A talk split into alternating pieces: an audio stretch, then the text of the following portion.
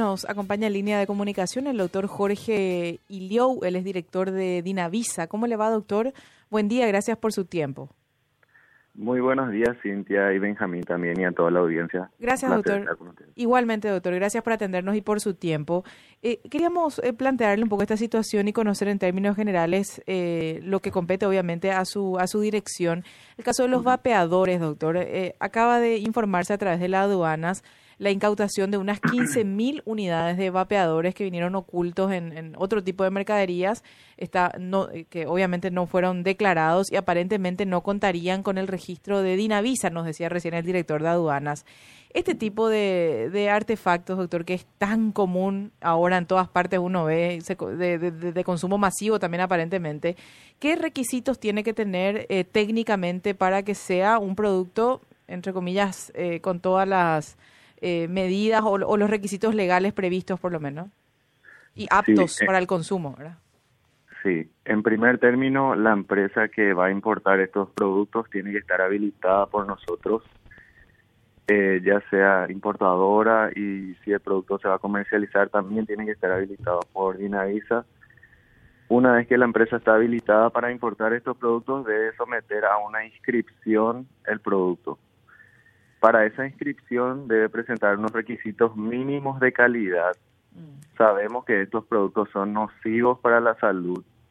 El grado de perjuicio que ocasionan a la salud todavía no está eh, concretado, no está demostrado científicamente porque hay opiniones controversiales a nivel mundial sobre estos productos.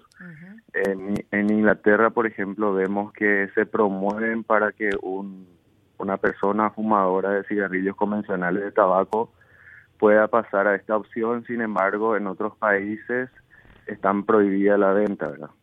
Eh, en nuestro país nosotros tenemos la inscripción de estos productos, pero deben presentar unos requisitos mínimos de calidad para que por lo menos estos productos demuestren que no tengan sustancias altamente tóxicas para su consumo. ¿verdad? Eh, eso es súper importante, doctor, mencionar. ¿Y, cómo uno puede, entre comillas, asegurarse con el registro sanitario, verdad? Se, supone que si tiene el registro sanitario es porque está en condiciones.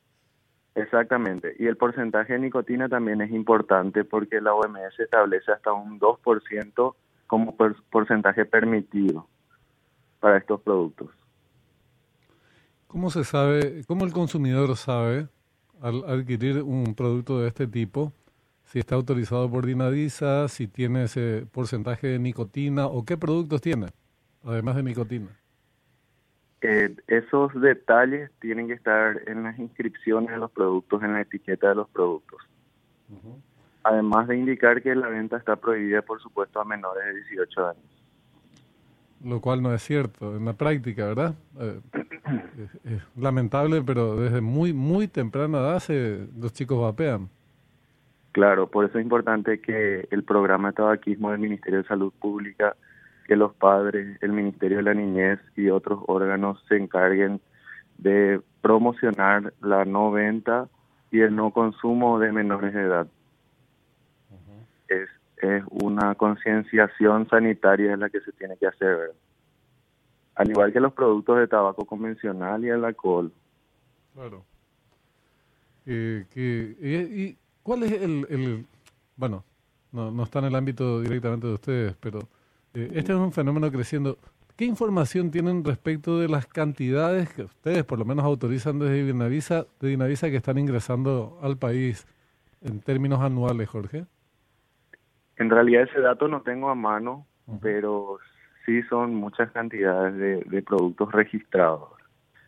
Eh, también es importante recalcar a raíz de esta noticia que, dio aduanas, de que muchas veces los productos son declarados como dispositivos electrónicos o, bajo otra partida arancelaria, entonces quieren burlar los controles porque si son declarados como vapeadores sí o sí tiene que pasar por la intervención de Dinavisa. Que aparentemente ese es el caso de hoy, doctor. Son 15.000 unidades que vinieron camufladas en vehículos y no fueron declarados. Sí, entraron en frío. Exactamente. Y eso sucede con todos los rubros, ¿verdad? no solamente con vapeadores. Así mismo. Esto que mencionaste, doctor, de la discusión que existe respecto a este producto, en algunos países, por ejemplo, se recomienda, entre comillas, su consumo como parte de un proceso para ir dejando el, cigarrillo, ¿verdad? En otros países está directamente prohibido. Pero, ¿qué, qué dice la, la, la biblioteca más técnica al respecto? y no podemos nosotros dejar de lado lo que dice Inglaterra, ¿verdad? Porque es un país donde nosotros consideramos que su autoridad sanitaria y de salud es de alta vigilancia, que mencionan de que es un producto eh, menos nocivo, ¿verdad? Pero sin embargo contiene muchas sustancias irritantes y tóxicas también, ¿verdad? Al igual que el tabaco. Esa costumbre... Es más, eh, le, le, comento, ¿verdad? Que por todo lo que se cause pirólisis, o sea, se queme, cualquier sustancia que se queme, como un incienso, una espiral, y uno inhala, eso también afecta a los pulmones, también puede causar cáncer de pulmón. Toda la sustancia que uno inhale es dañina para la salud. Es así. Hecha la aclaración, doctor, le agradecemos el tiempo, muy amable. No, por favor, las órdenes. Que tengan buen día. Igualmente. Es un tema. Eh, yendo a otra cuestión, padres